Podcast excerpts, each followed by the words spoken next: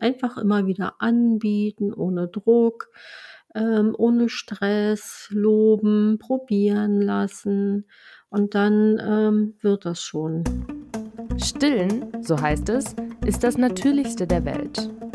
Aber was, wenn es das eben nicht ist? Was, wenn es holprig wird? Darüber sprechen wir in Stillleben, dem Podcast zwischen Mutterglück und Milchstau. Dieser Podcast wird unterstützt vom Ausbildungszentrum Laktation und Stillen. Hallo und herzlich willkommen zur neuen Folge Stillleben. Mein Name ist Mila Weidlofer und mir leider nicht gegenüber sitzt Katrin Bautsch. Hallo. Aber nicht weit weg von dir, auch in Berlin, liebe Mila. Und äh, ja, hallo, schön, dass wir wieder zusammenfinden. Wir ähm, haben heute ein großes Thema uns vorgenommen und ich habe das auch schon bei uns auf dem Instagram-Account angekündigt. Wir werden daraus mehrere Teile machen ähm, weil das Beikostthema genauso wie Milchbildung einfach äh, Themen sind, wo wahnsinnig viele Fragen kommen. Ähm, und deswegen werden wir auf jeden Fall am Ende dieser Beikost-Reihe eine Frage- und Antwort-Folge machen für alle Fragen, die von euch noch offen geblieben sind, nachdem ihr die Folgen gehört habt. Äh, an dieser Stelle erstmal vielen, vielen Dank für all eure Nachrichten, die uns täglich erreichen. Ähm, sowohl Via Mail bekommen wir sehr, sehr lange äh, ausführliche Stillgeschichten zugeschickt, die uns auch sehr berühren. Ähm, unsere Mailadresse findet ihr auch immer in den Show Notes, aber auch auf unserem Instagram-Account stillleben-podcast ähm, kommen unglaublich viele Nachrichten rein, die natürlich auch Fragen stellen. Ähm, wir versuchen das einfach alles im Podcast zu beantworten, weil wir nicht jedem Einzelnen äh, eine private Nachricht schreiben können, auch wenn wir das natürlich gerne würden. Aber dafür reicht dann die Zeit bei diesem Hobby-Podcast dann nicht ganz aus. Aber genau, also es läuft tatsächlich so, dass ich den Instagram-Account ähm, leite und ähm, die Nachrichten filter und sammle und an Katrin gebe und wir nehmen die dann mit in den Podcast, genauso wie alle eure Beikostfragen, die eingetrudelt sind. ja, genau. So genau. Ähm, Katrin, ich habe dir gerade schon im Vorgespräch gesagt, ich werde dich mit ein paar äh, mit ein paar Mythen zum Thema Beikost, die mir so äh, in der Beikosteinführung von meinem Kind damals über den Weg gelaufen sind, heute quälen, weil ich glaube, dass du echt nur den Kopf schütteln wirst bei manchen Sachen, die man so im Internet liest. Ähm, aber wir wollen ja heute erstmal alle Mamas und Papas, die zuhören, äh, über das Thema Beikost aufklären, in Bezug aufs Stillen aufklären und wir versuchen es einfach so weit zu schaffen, wie wir können in unseren äh, 20 bis 30 Minuten. Ja, genau. Und ähm, ja, keine Sorgen mit den Ammenmärchen, da schüttel ich mit Sicherheit nicht den Kopf. Ich kenne die meisten Ammenmärchen ja. Äh, trotzdem wundert man sich äh, mit, mit all diesem Wissen äh, heutzutage und allen Studienlagen und allem, dass äh, immer noch diese alten bärtigen Geschichten äh, rumwabern. Katrin, wie ist es denn? Also es gibt bestimmt auf der ganzen Welt unterschiedliche Zeitpunkte, wann man sein Kind an äh, richtiges Essen, an richtige Nahrung heranführt. Ähm, wir gehen jetzt mal davon aus, dass ähm, man vielleicht sein Kind zu diesem Zeitpunkt meistens noch äh, voll stillt, also ähm, so wie auch von der WHO empfohlen. Mhm. Ähm, ähm, kommt dann, also in Deutschland weiß ich das so spätestens, wenn das Kind fünf, sechs Monate alt ist, meistens irgendwo aus der Verwandtschaft oder irgendwo im Café die Frage, darf es denn schon was essen? es darf also die ganze Zeit von Geburt an was essen, nämlich an Mamas Brust die Milch trinken, das ist Essen.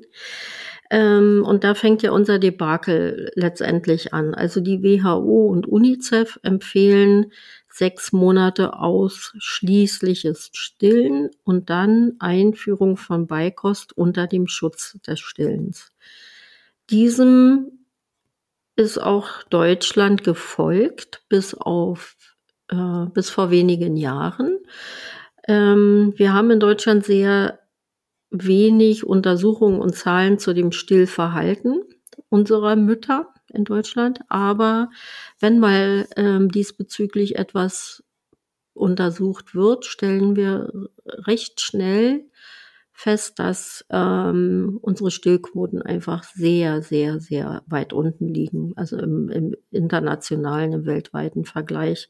Dazu hatten wir ja äh, eingehend ganz am Anfang unseres Podcasts auch schon mal geschrieben, äh, gesprochen über die WBTI, also World Breastfeeding Initiative, ähm, wo Zahlen weltweit verglichen wurden und Deutschland ist auf dem drittvorletzten Platz im weltweiten Vergleich und da sind nicht mal die Skandinavier dabei. Und das wiederum hat ähm, in Deutschland dazu geführt, dass die Beikostempfehlung runtergesetzt wurde. Also dass Deutschland von ähm, der Empfehlung sechs Monate ausschließliches Stillen und dann Einführung von Beikost ähm, die Empfehlung sehr schnell, natürlich auch Industrie unterstützt, auf vier Monate runtergegangen. Vier Monate? Da ist das Baby doch gerade erst rausgeschlüpft, oder? Also ich will jetzt nicht genau. judgen, aber ich, ja. ich, also ich erinnere mich nur daran zurück. Wer ist denn in so einem Alter schon? Ja, genau.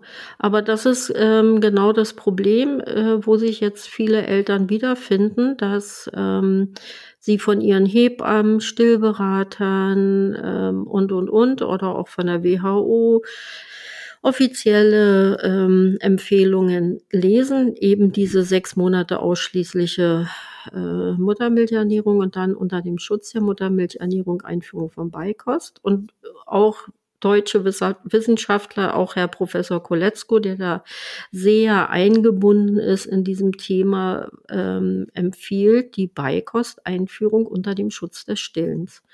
Jetzt hätte man in Deutschland ja Folgendes tun können, aufgrund der doch sehr niedrigen Zahlen hätten wir ja politisch mal angehen können, okay, wir müssen etwas für unsere stillenden Mütter tun mehr Unterstützung, mehr äh, Gesundheitsfürsorge, mehr Informationen, äh, also Stillberater, IBCLCs zum Beispiel auch bezahlen über die Krankenkassen. Aber das ist leider nicht geschehen, sondern in dem Konsens ist Folgendes passiert.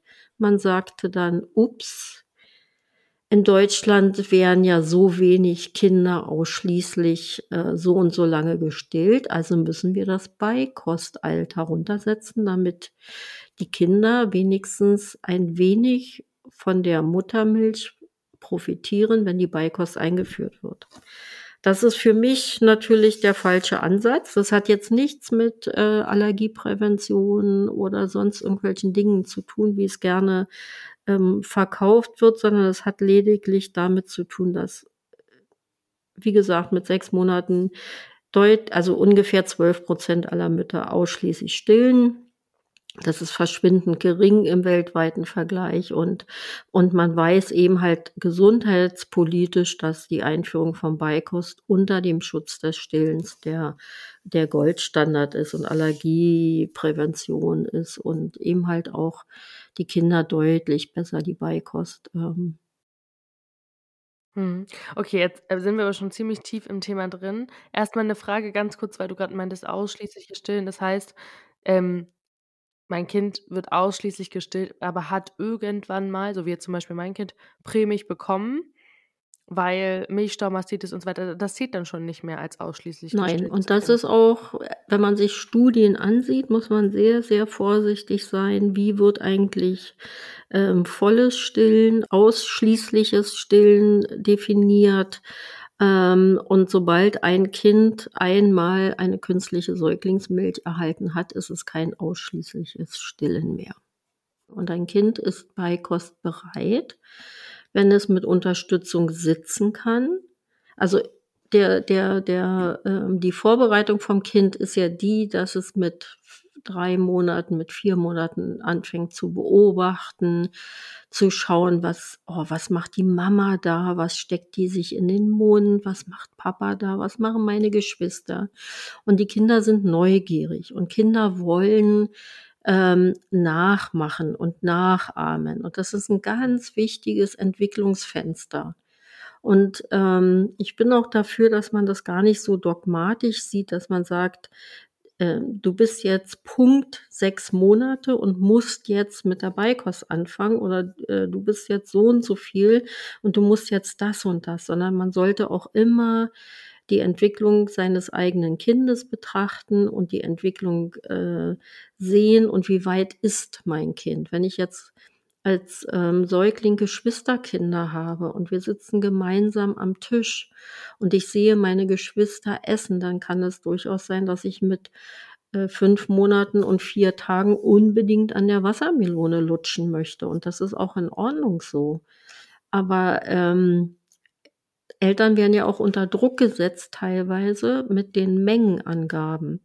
Also nochmal zurück, ein Kind ist Beikost bereit, wenn es mit Unterstützung sitzen kann, wenn der Zungenstoßreflex relativ abgeebbt ist, also sprich, wenn man dem Kind was in den Mund gibt, wird es nicht rausgeschoben, rausgeschoben, rausgeschoben, sondern nach hinten transportiert.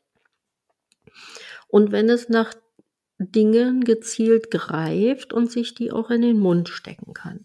Das ist eine Beikostbereitschaft. Und da hat jedes Kind, jedes Baby, und das sind Säuglinge in dem Alter, ähm, seine eigene Geschwindigkeit. Und dann kann ich auch mit der Beikost anfangen. Okay, und ähm, dann fange ich am besten damit an, dass ich, also sagen wir mal so, was ja gerade sehr en vogue ist, ist ja gar nicht mehr unbedingt der Brei, sondern tatsächlich dieses Baby-led Weaning, worüber wir gleich auch vielleicht noch ein bisschen ausführlicher sprechen. Aber worauf ich jetzt gerade tatsächlich erstmal hinaus will, ist die Sache mit der Melone. Ähm, was man so mitbekommt, wenn man vielleicht auch ein Beikostgespräch ähm, mit der eigenen äh, Hebamme hat. Also ich hatte das zum Beispiel am Ende des Wochenbetts, ähm, hat meine Hebamme uns nochmal darüber aufgeklärt, wie es so ist mit der Beikost und sowas, ähm, was da interessant ist, was natürlich auch eine wahnsinnig ähm, privilegierte Situation ist, dass ich eine Hebamme hatte, die zu mir nach Hause gekommen ist, die mir erklärt hat, wie das funktioniert. Aber ähm, genau, die hat damals auch gesagt, so man, man soll natürlich den Kindern keinen Zucker geben ähm, am Anfang und man soll sie einfach ganz ähm, interessiert an Essen, an Essen ranführen und quasi das, was wir auch essen, ihnen geben. Das ist jetzt nicht die ähm, Leberwurststulle ähm, oder die saure Gurke am Anfang, aber dass man wirklich so mit ähm, gut verdaulichen, interessanten Geschmäckern anfängt. Und interessant heißt ja vielleicht in dem Fall auch nicht unbedingt was, was sehr würzig ist, sondern wirklich was für Kinder ist ja auch einfach schon eine Kartoffel ungesalzen und ungebuttert einfach nur interessant, weil sie noch nichts anderes hatten als, als Muttermilch, oder? Mhm. Naja, da muss man sich ja jetzt dann erstmal Gedanken dazu machen, was, äh, welchen Weg gehe ich als Eltern? Ne? Sind wir die äh, Breifütterfamilie? Also wollen wir unser Kind füttern? Oder sind wir die eher Fingerfood, Breifrei, Baby-led Weaning ähm, Familie. Und, und auch da bin, bin ich eher gegen Dogmen, dass, also wenn man sich jetzt dafür entscheidet, seinem Kind Fingerfood zu geben, also das Baby gesteuertes Beikosteinführung. Also beim Baby-led Weaning geht es ja darum, dass das Kind selbst entscheidet, was esse ich. Also man legt dem Kind verschiedenste Lebensmittel hin, die natürlich weich sind, die man quetschen kann, also mit der Hand quetschen kann. Und ähm, das Kind knabbert immer ein bisschen an dem Brokkoli, ein bisschen an dem Blumenkohl, ein bisschen an der Karotte oder an ein klein bisschen weichem Obst oder was auch immer. Und es geht nicht um Muttermilchersatz bei dem Beikost, bei der Beikosteinführung, sondern es geht darum, ein zusätzliches Angebot zur Muttermilch weil Muttermilch und auch übrigens Formularnahrung, beides ist die Haupternährung im ersten Lebensjahr. Alles andere ist ein zusätzliches Angebot. Das bedeutet nicht, dass man die Milchmahlzeiten ersetzen soll, wie es eben halt auch in vielen Ratgebern steht. Total. Also ich glaube, das ist auch eine der häufigsten Fragen, die wir mhm. gestellt bekommen haben und die ich mich auch selber immer gestellt habe, was ich auch bis ich von dir davon erfahren habe, gar nicht so wusste ähm, man hat ja ähm, oft diesen Druck als mhm. Mutter, wenn man jetzt voll stillt, äh, irgendwie so mit sechs, sieben Monaten denkt man sich, naja gut, jetzt muss das Kind mal was essen. Und ähm, dann äh, denkt man sich auch, naja, ist ja ein guter Weg abzustillen. Wir haben das in unserer Abstillfolge auch nochmal ausführlicher besprochen. Beikosteinführung bedeutet nicht Abstillbeginn. Also das, ich glaube, das ist auch eher kontraproduktiv. Du sagst es auch gerade, ne? Das ist gut für die Verdauung, die Muttermilch. Ähm, ich kann ja auch nur aus meiner Erfahrung reden. Mein Kind hat das sehr weit ausgereizt mit diesem einen Jahr. Also der hat wirklich erst angefangen ja. zu essen, als es, ähm, als es in, ja, als es ihn dann halt auch interessiert hat.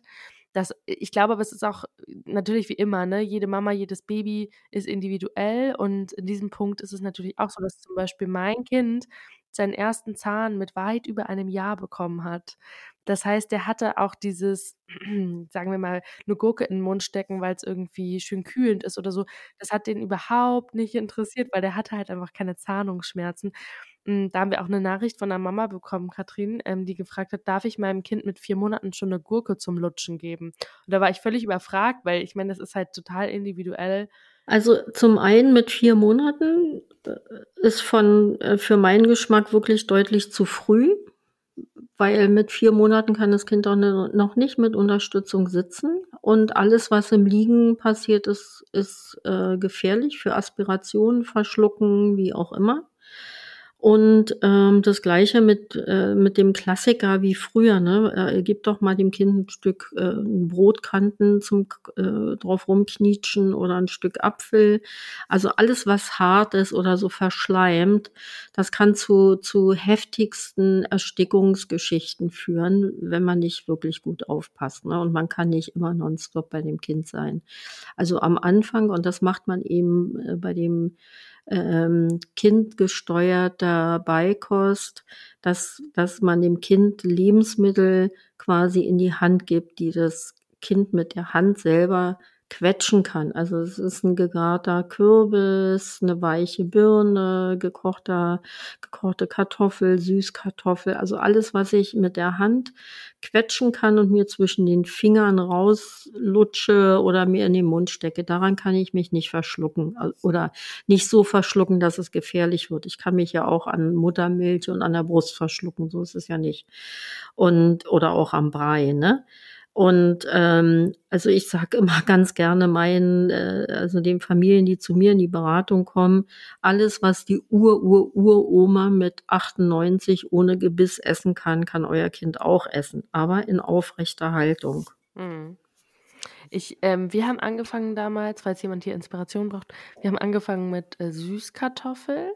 Mhm. Äh, das war auch zu der Zeit gerade quasi Saison, also als mhm. mein Kind so sechs mhm. Monate alt war. Ich glaube tatsächlich, wir haben angefangen mit fünf Monaten. Aber auch, weil ich einfach, das ist ja auch sowas, was dazukommt. Ne? Man ist ja auch also man ist ja auch wahnsinnig gelangweilt mit so einem Kleinkind, muss man jetzt auch einfach mal sagen. Gerade wenn es das erste ist, sitzt man zu Hause, es war auch noch Corona, es war Winter und ich dachte mir irgendwann so, boah, ja gut, brauche ich eine neue Aufgabe. Im Nachhinein würde ich sagen, Gott sei Dank hat mein Kind nichts essen wollen. Ähm, das, mich hat das so wahnsinnig gestresst, diese Essenszubereitung. Ähm, weil ich tatsächlich dachte, okay, wenn ich damit jetzt starte, dann muss ich das auch jeden Tag zur gleichen mhm. Uhrzeit durchziehen, weil und so wurde es mir theoretisch in allen möglichen Büchern, Podcasts, im Internet vermittelt. Ich ja dann auch quasi um 12 Uhr mhm. ähm, die Brust ersetzen wollte, mhm. früher oder später. Und ich glaube, allein schon dieser Druck dahinter, mhm. ich muss das jetzt jeden Tag um Punkt 12 Uhr machen, hat ähm, dazu geführt, dass wir alle nicht entspannt waren, dieser Essenssituation. Ähm, aber diese Süßkartoffel ging auf jeden Fall, also von der Garung her super, ne, kocht sich genau wie eine Kartoffel. Man kann das natürlich in so wie so Pommes schneiden und dann einfach dünsten. Obwohl ich dazu auch sagen muss, ja, mögen jetzt die Meinungen auseinandergehen, aber ich fand dieses Dünsten, es hat immer so wahnsinnig lange gedauert und ich bin ein wahnsinnig ungeduldiger Mensch. Und irgendwann habe ich dann einfach entschieden, dass man die auch kochen kann und dass es dann auch nicht ähm, meinem Kind schlecht tut, wenn ich, wenn das jetzt eine gekochte Kartoffel bekommt und nicht eine gedünstete. Aber wie gesagt, da mögen die Meinungen auseinandergehen. Natürlich bleiben viel mehr Vitamine und hast du nicht gesehen in dem äh, Essen enthalten, wenn man es nur dünstet und nicht kocht. Ich glaube, das ist der Gedanke. Ja, aber der Gedanke dahinter ist ja erstmal am Anfang ähm, dem Kind neue Nahrungsmittel schmackhaft zu machen, die Neugier zu befriedigen. Deshalb ähm, geht man ja auch, also ne, letztendlich sind die Empfehlungen ja auch selbst die, die in den in den Broschüren kursieren, nicht mit vier Monaten anzufangen, sondern der beste Zeitpunkt scheint zwischen dem fünften und siebten Lebensmonat zu sein, weil da die Kinder am äh, neugierigsten sind, dass die wollen ausprobieren, sie wollen nachahmen. Und das, und ich sage es nochmal, es geht hier nicht um Menge und Ersetzen, sondern es geht um Kennenlernen, um Spielerisches. Ich lerne andere Strukturen kennen, ich lerne einen anderen Geschmack kennen. Ich finde das spannend, aber auch äh, ich finde es auch spannend, ich stecke ich, ich kann das jetzt essen, was meine Mama isst, was mein Papa isst, was mein großer Bruder isst. Ne? Also man versucht eben mit, mit der Beikost in dem Alter ähm, die Neugier auch des Kindes zu, zu unterstützen, zu wecken und, und äh, dabei zu halten. Und das ist ja das, worum es geht letztendlich und nichts um Ersatz. Und du hast ja die wunderbare Erfahrung gemacht, Mila, dass dein Kind gesagt hat, nö, Mache ich nicht. Ich brauche hier noch ein bisschen Zeit, ne? Und das ist ja auch das das müssen Eltern oder das sollten Eltern auf jeden Fall auch akzeptieren, dass wenn ihr Kind bereit ist und manche Kinder, ne, die essen mit fünfeinhalb Monaten und noch was und noch was und noch was und die fragen dann eher: „Oh, darf ich meinem Kind so viel geben?“ Ja, wenn das Kind das von alleine tut, auf jeden Fall. Aber wenn das Kind eben den Schnabel gar nicht aufmacht und das nicht möchte, dann gibt den Kindern etwas Zeit. Manche Kinder essen erst mit sieben Monaten oder mit siebeneinhalb Monaten und die haben auch kein Defizit. Was mich noch kirre gemacht hat, ich meine, jetzt, guck mal, wir sind schon fast am Ende der ersten Folge mhm. und wir ähm, müssen noch, wir müssen noch ein paar Fragen klären und zwar, mhm. Ähm, gut, also erstmal, ich fasse ganz kurz zusammen. Man startet, wenn das Kind bereit ist, im besten ja. Falle nicht bevor das Kind sechs Monate alt ist, aber man guckt einfach, je nachdem, wie sein Kind eigentlich halt auch natürlich drauf ist, genau wie ja. du gerade gesagt hast. Und dann bietet man an, man kann natürlich genauso gut Brei anbieten, das ist natürlich kein Problem, also ne, muss jeder für sich entscheiden, wie, wie man da auch ängstlich ist. Also ich bin zum Beispiel ähm, da wenig ängstlich gewesen, was Verschlucken angeht. Ähm, hatte dann aber so ein paar Freundinnen im Umkreis, die mich wahnsinnig gemacht haben, gesagt haben, das kannst du deinem Kind doch nicht in die Hand geben. ja, Rätsel. aber dazu würde ich ganz gerne was sagen. Da, da zitiere ich immer ganz gerne Renz Polzer, ein renommierter Kinderarzt bei uns im Land und äh, der auch einiges publiziert. Was hat die Menschheit vor dem Stabmixer gemacht? Genau, stimmt. Also von der Physiologie her ähm, ich kann es selber mit meinen Fingern zerdrücken. Ich kann mir auch eine Gabel nehmen und das ein bisschen zermusen und dem Kind geben. Es muss keine Breipampe sein. Und das Kind kann sich auch das, deshalb sage ich ja, die Ur-Ur-Uroma mit 97, die zerdrückt es mit Zunge und Gaumen. Und so sollte die Struktur auch erstmal sein. Und ich habe auch, äh, ich bin auch in Situationen gekommen und jetzt sprechen wir eher davon, als mein Kind dann schon Interesse an Essen hatte. Ich habe ihm das natürlich nicht vorgekaut, wenn er davon nichts haben wollte. Aber klar gab es Situationen, wo was vielleicht noch nicht so in der perfekten Konsistenz war. Dann habe ich mir das kurz selber in den Mund gesteckt und äh, ja. weich gemacht. Also ja. kein Problem, vor allem wenn man irgendwie unterwegs ist oder so. Man genau. sollte sich aber auch einen ruhigen Moment nehmen für dieses Essen. Also vor allem, wenn die noch so klein sind und wie du auch sagst, ne, das entdecken wollen, damit spielen wollen, das in der Hand zerdrücken wollen und so ähm, und das kann man ja auch bei Brei machen. Brei wird ja auch nicht äh, brühend warm serviert, sondern in einer guten ähm, Temper Esstemperatur, sodass man sich halt nicht die Zunge verbrennt. Ähm, genau. Ich glaube, ein Mix ist auch gut. Ich glaube, das ist wie, wie bei allem, findet man da so seine Lösung. Dann lässt man das Kind mal ein bisschen gematschte Kartoffel probieren oder halt mal, ja, was auch immer gerade so zur Hand ist. Ich glaube, ähm, das ist gar nicht so schlecht. Ähm, aber hm, was ein großes Thema, zumindest bei uns zu Hause war, war Wasser. Weil ich, und jetzt kommt mein schöner, mein schönes Ammenmärchen, was ich am Anfang schon angekündigt habe, weil ich, ich weiß nicht mehr, wo ich es gelesen habe, ähm, gelesen habe, dass Kinder quasi eine Wasservergiftung bekommen können, wenn sie zu viel Wasser am Tag trinken. Und jetzt erzähle ich euch mal was. Ich vielleicht fühlt sich ja irgendjemand abgeholt. Also, es begab sich also zu der Zeit, dass mein Kind angefangen hat zu essen und aber auch noch gestillt wurde. Ähm, ich habe ja, hab ja 16 Monate oder so gestillt. Und er fing dann also langsam an zu essen und mein Kind ist jemand, der hat einen wahnsinnigen Durst. Der trinkt unfassbar viel Wasser. Und es war auch noch Sommer, es war heiß. Also heute würde ich sagen, ja, alles noch ganz normal.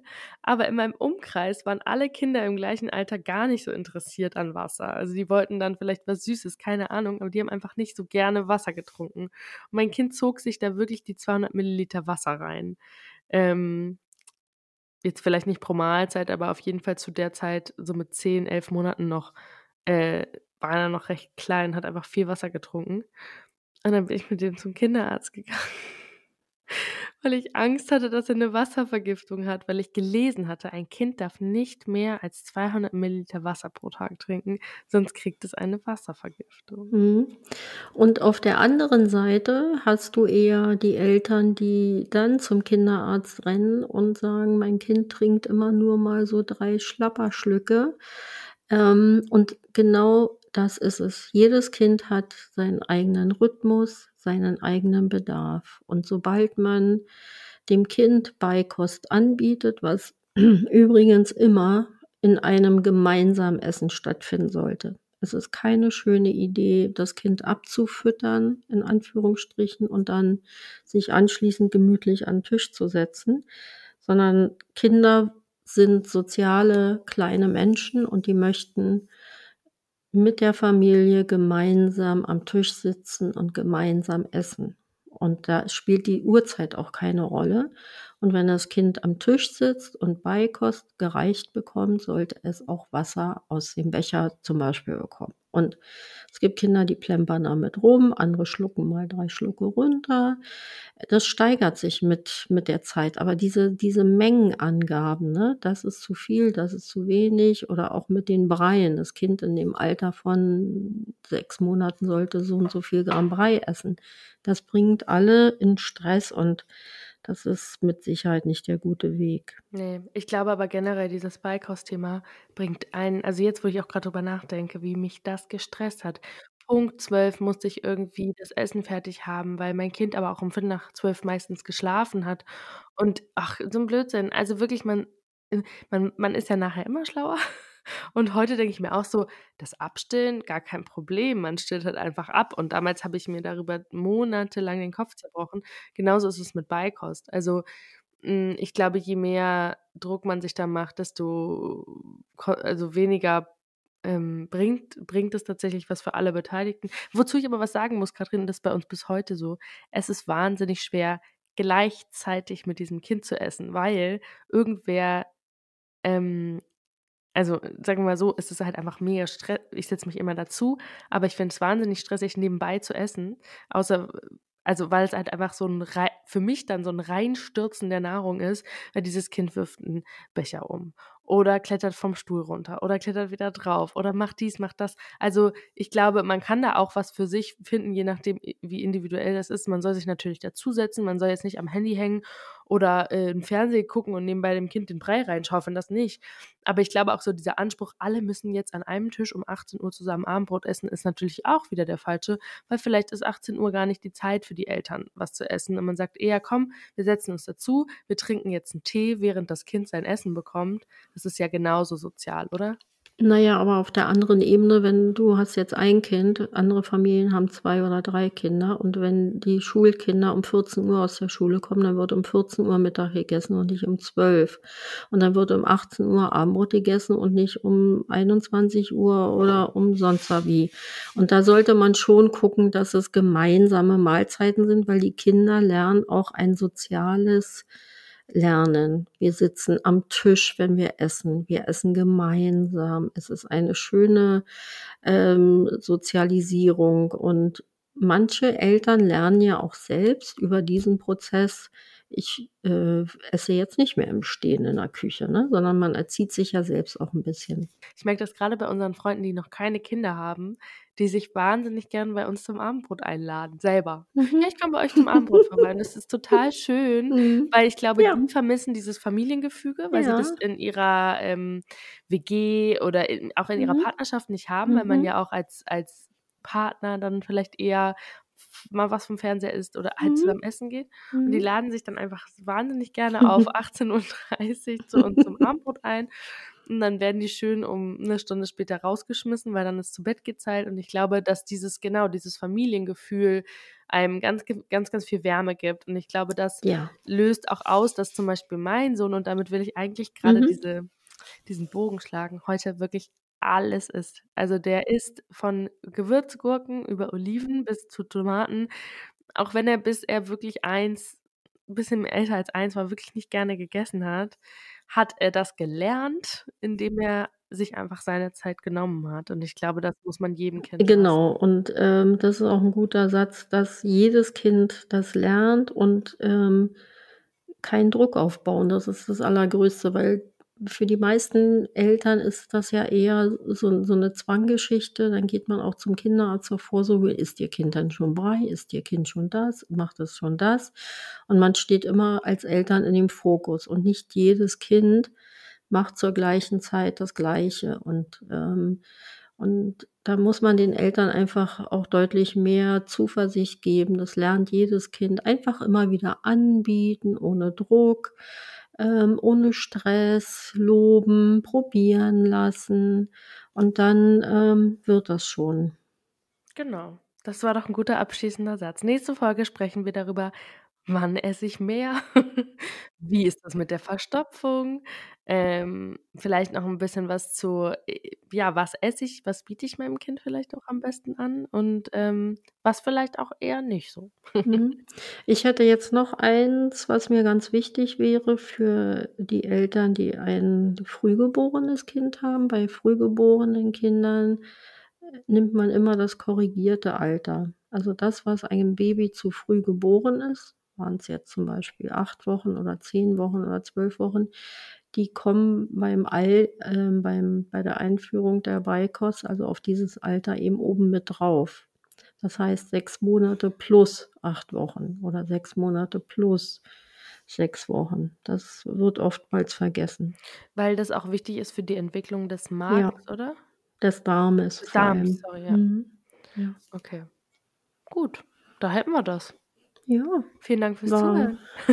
wieder eine schnelle Runde. Zeit ist sehr schnell vergangen. Ja, ich freue mich aufs nächste Mal. Ich mich Und auch. auf die Fragen, die vielleicht noch kommen. Schickt uns gerne Fragen. Wir haben ja gerade erzählt, worum mhm. es in der nächsten Beikostfolge geht. Ähm, vielleicht ist das schon die nächste in zwei Wochen. Vielleicht aber auch erst die übernächste. Wir, wir machen das ganz nach Gusto.